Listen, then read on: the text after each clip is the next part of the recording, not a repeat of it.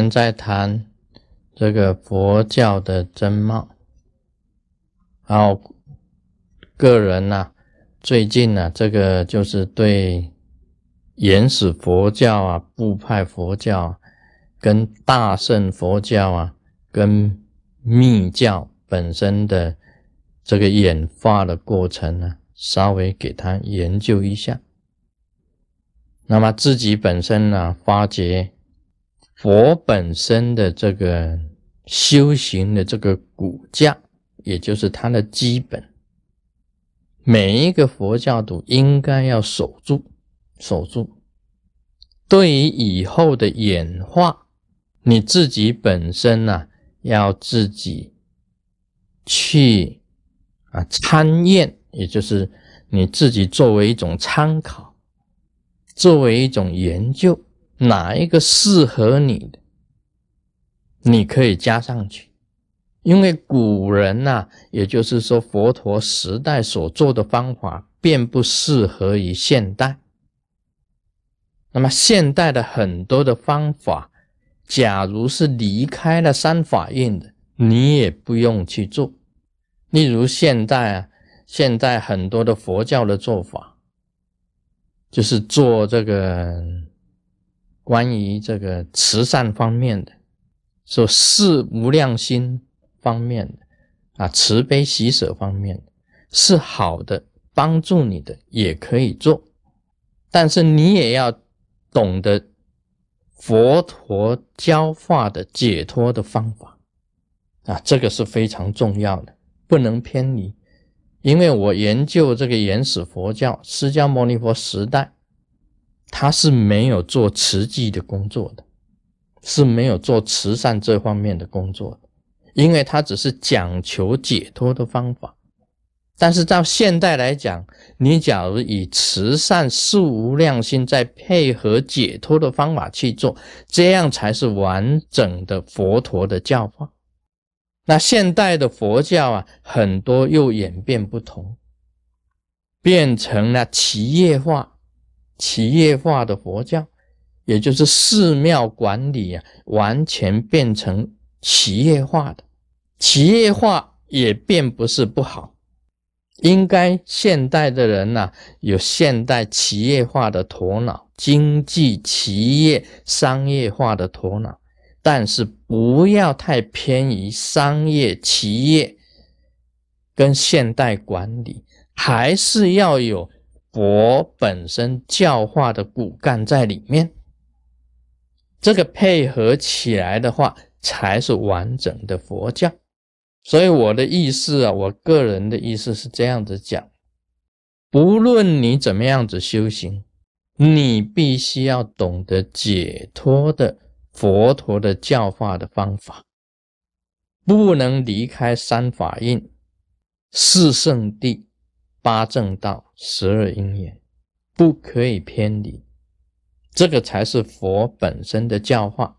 你不能光做这个企业佛教企业化，不能光做佛教慈善化，你也要知道如何佛教人家开悟解脱的方法，这样子才是完整的佛教。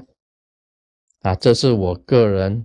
啊，本身的一个一种研究啊，原始佛教、部派佛教啊，大圣跟这个整个密教这样子的一个观念啊下来，我觉得要圆满佛教，必须要不能够离开三法印的。那么三法印呢，也就是这个诸行。无常印，诸法无我印，涅盘啊极静印。那这三法印是佛本身的一个治理，也就是真理。以这个来印，是不是佛法？就是用这个三法印来印的。可以讲起来，你做慈善是一种方便，你企业化是一种方便。但是你要明白，你这个企业化做慈善，都是在帮助解脱的，帮助众生解脱的，解脱生死、解脱烦恼的，帮助开悟的，这个都是可以。但假如离开这个解脱的，离开解脱烦恼，离开解脱生死的，就应该不是佛教。所以这个是我个人呢本身的这个体会。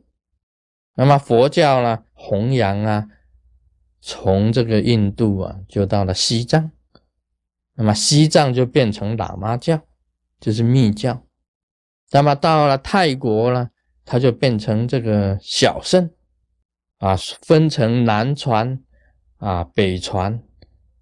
那么北传呢，到了中国啊，就变成大圣；到了韩国啊，到日本呢，又变成日本的佛教。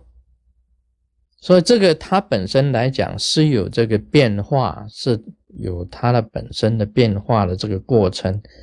因为地点的不同，因为时间的不同，而产生佛教的种种不同的形象面貌产生出来。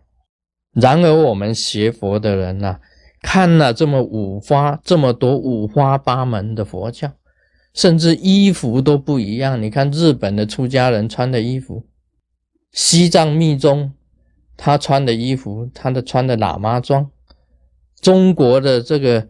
啊，僧人穿的啊又不同啊的那个袈裟又不同，你看他们连吃都不一样。那么中国大圣就是他吃素，那么在西藏他就不一样，吃的又不同，有的有，有的没有。那五花八门呐，衣服也是五花八门的，通通都不同，帽子也都不一样，你如何去取舍？